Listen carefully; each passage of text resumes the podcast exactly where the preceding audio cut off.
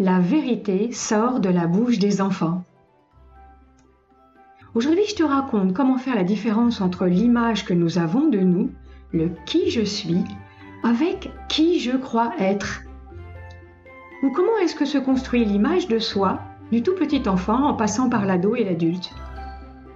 Je suis sûre que ça va te plaire, surtout si tu en as assez de faire plaisir à tout le monde. Tu es à l'écoute du podcast qui allume la magie de tous ceux qui aimeraient explorer leur potentiel énergétique en pleine conscience, d'éveiller la meilleure version de soi-même dans le quotidien et retrouver sa force intérieure sans se prendre la tête. Je m'appelle Laurence Ries, intuitive et connectée, sophrologue, certifiée somatothérapeute depuis plus de 13 ans. Mon expertise est spécialité en thérapie brève, de libération des mémoires psycho-énergétiques et sensorielles, et j'anime ce podcast magique afin de faire découvrir ce chemin essentiel de pratique de transformation pour contribuer à un éveil de cœur. Je te remercie de prendre un peu de ton temps pour écouter ce podcast que je suis ravie de partager avec toi.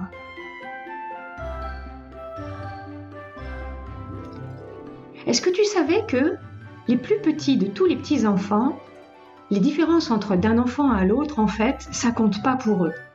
Alors pourquoi à l'âge des adultes et des adolescents, c'est pas pareil? Nous avons tous une idée de l'image de soi, mais est-ce vraiment l'image que je crois avoir ou est-ce vraiment l'image que j'ai de moi? Et si c'était celle par rapport au, repère ou au regard de l'autre? Oui, mais qui l'autre? Tiens, ça me fait penser à une petite vidéo d'une expérience où ils avaient placé derrière un rideau une chaise. Et, sur et de l'autre côté de ce rideau, il y avait deux petites pièces et ces deux petites pièces étaient totalement identiques, avec plein de jouets à l'intérieur. Les mêmes jouets, les mêmes couleurs, la même disposition les unes avec les autres, toutes les deux pareilles. À ceci près que, dans l'une des salles, il y a un petit garçon de 5-6 ans environ qui joue et on voit bien dans la vidéo qu'il a plus ou moins un petit retard physique et ou mental. Alors ils ont demandé à un premier groupe d'enfants de 7 ans et demi à 10 ans, accompagnés d'un parent resté en retrait, de s'asseoir sur la chaise, d'attendre qu'on ouvre le rideau et pour les laisser aller jouer dans la salle de leur choix. Dès que le rideau s'ouvre et qu'ils voient le petit garçon qui leur fait coucou, qui les appelle, qui leur fait des signes, surprise, bah ils ont l'air bien embêtés, un peu ennuyés. C'est comme un questionnement intérieur pour choisir entre la salle de jeu seule ou celle du petit garçon. Faut savoir quand même que, hmm, de la toute petite enfance à l'âge adulte, le point de vue des enfants est influencé par la société et surtout par leurs parents. Leur perception du monde se fait en fonction de celle des adultes qu'ils côtoient. En grandissant, il leur est de plus en plus difficile de ne pas tenir compte des différences de chacun en fonction des points de vue de leur éducation. Eh bien, tous les enfants de 7 ans et demi à 10 ans, tous sont allés jouer seuls. Ah, même avec un petit regard interrogateur quand même vers le parent adulte accompagnant.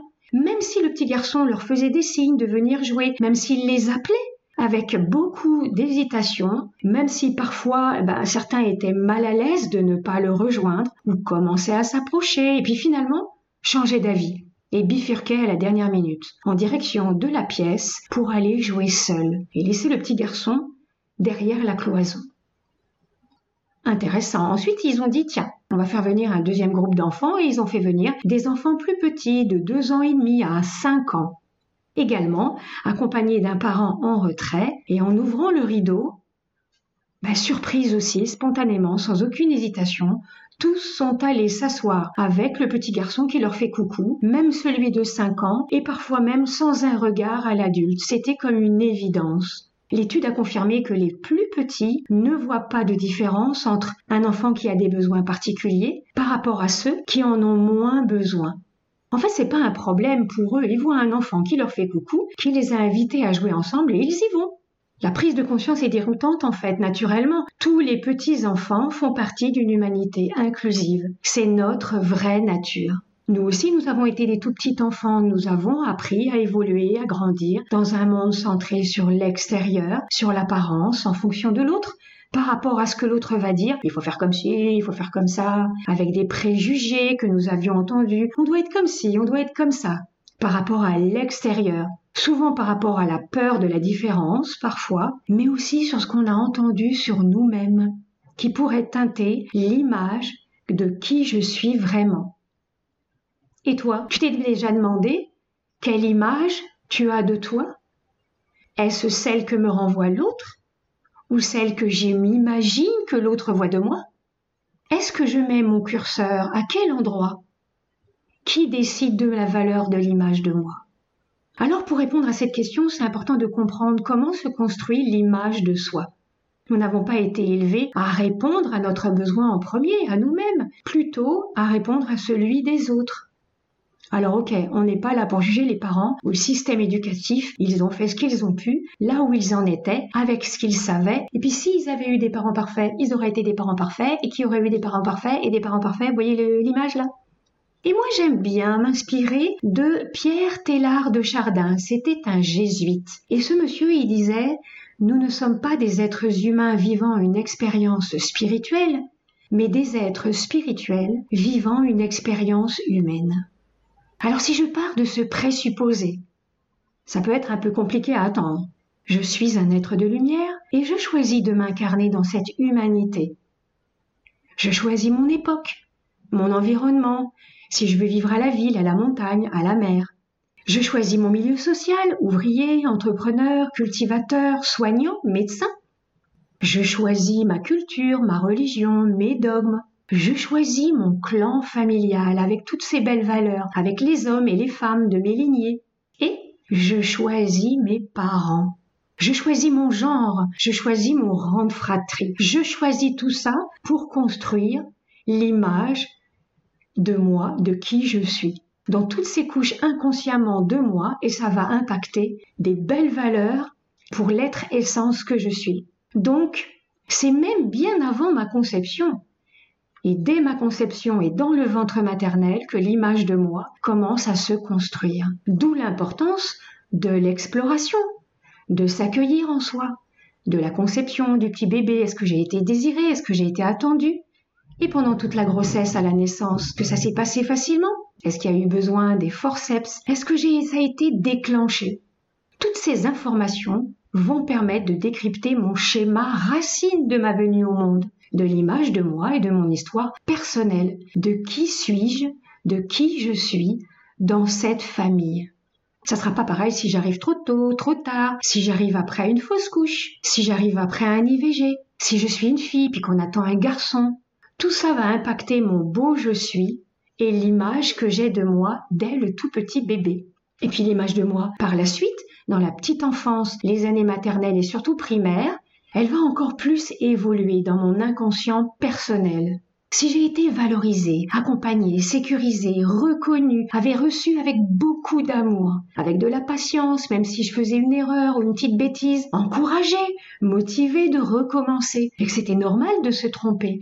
Ça fait partie des apprentissages, que je peux m'autoriser à dire oui, à dire non, ou m'opposer. Résultat, ce petit enfant à l'intérieur de moi qu'on appelle enfant intérieur, toujours actif dans nos vies, qui a besoin de liberté, de sécurité, d'être protégé, couvé, rassuré pour bien grandir, va garder une image de qui je suis et va dire de lui je suis capable, je suis intelligent, je suis brillant, je suis très intéressant. On peut compter sur moi. Oui, j'ai de la valeur. Oui, je suis digne d'être aimé. Je suis quelqu'un de bien. Je peux faire de mon mieux. Je peux recommencer. Je sais que je peux gérer toute situation. C'est mon apprentissage. Je sais que je peux me protéger moi-même, que je peux exprimer mes émotions librement. Je peux dire oui, je peux dire non. Je connais mes besoins et je peux y répondre ou demander de l'aide. J'ai confiance en moi et je le manifeste.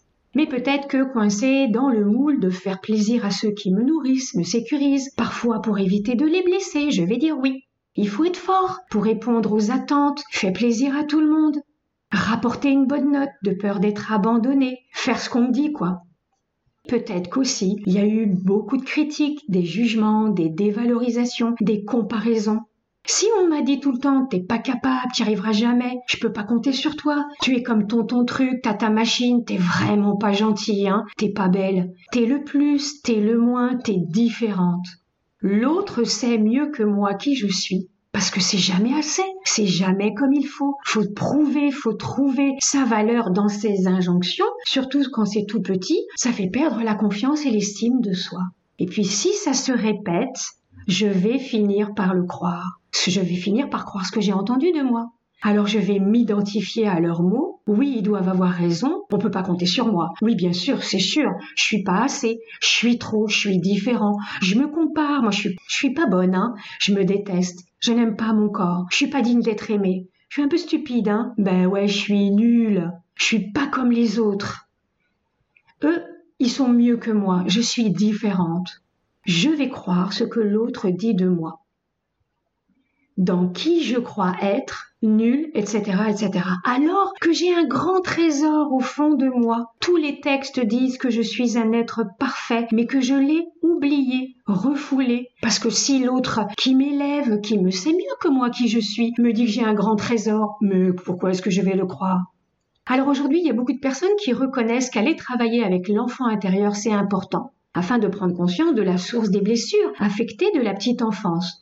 Je les vois arriver à mon cabinet spécialement avec cette intention parce que tout ça, ça a généré des comportements d'adaptation pour compenser que je n'ai pas répondu à ce qu'ils attendaient, comme ils le voudraient, des blessures de rejet, d'abandon, d'injustice. Eh bien, ces, ces parties-là ont besoin d'être réconfortées. Cet enfant blessé, avec ses souffrances du passé, par ses blessures non cicatrisées dans le passé, vont structurer ma personnalité et mon je suis, en disant oui mais Comment ça se fait que je suis pas épanouie?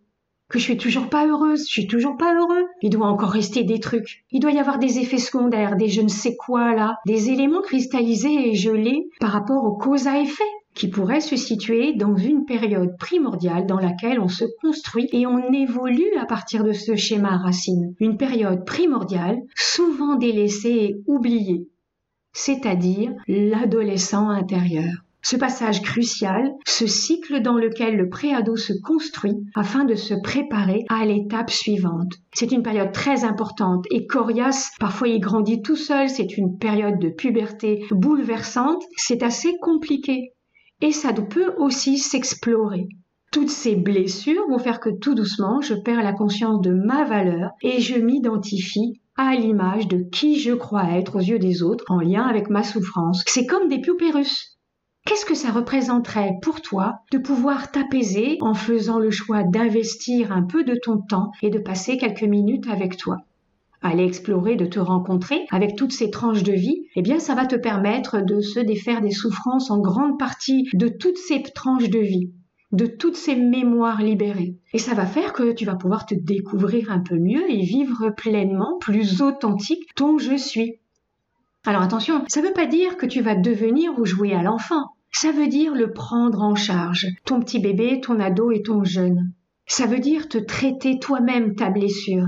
C'est pas non plus te perdre dans le passé, c'est le ou la reconnaître et le libérer là où il était coincé et le ramener à sa juste place en toi. Car derrière, il y a un potentiel magique d'énergie à ta disposition.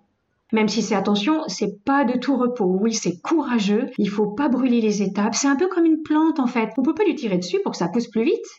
Mais ça, ça, ça peut aussi aller quand même assez vite si on a les bonnes techniques et les bons protocoles avec les états d'expansion de la conscience modifiée ou état hypnotique ou état sophronique. Dans le prochain épisode, je te révèle comment s'ouvrir à ta conscience de qui je suis, reconnaître tes plus beaux talents que tu as au fond de toi que tu avais peut-être oublié, de retrouver la pleine confiance en toi et toutes les qualités et tes axes forts. Alors, tu vas pouvoir avancer, peut-être faire évoluer ton projet de vie avec plus d'estime de toi et plus de soutien solide en toi parce que ça travaille par le corps, dans le présent et le corps ne ment jamais. Résultat, acteur de ta vie pour être en interaction avec les autres, co-créateur dans toute ta vie.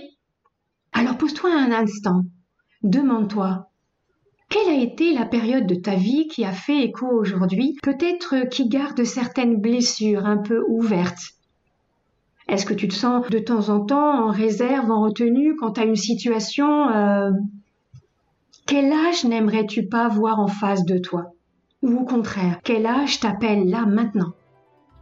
C'est de l'info pour toi et c'est précieux. Sinon, je suis là pour t'accompagner et t'éclairer à le libérer. Alors je te remercie infiniment de m'avoir écouté jusqu'au bout.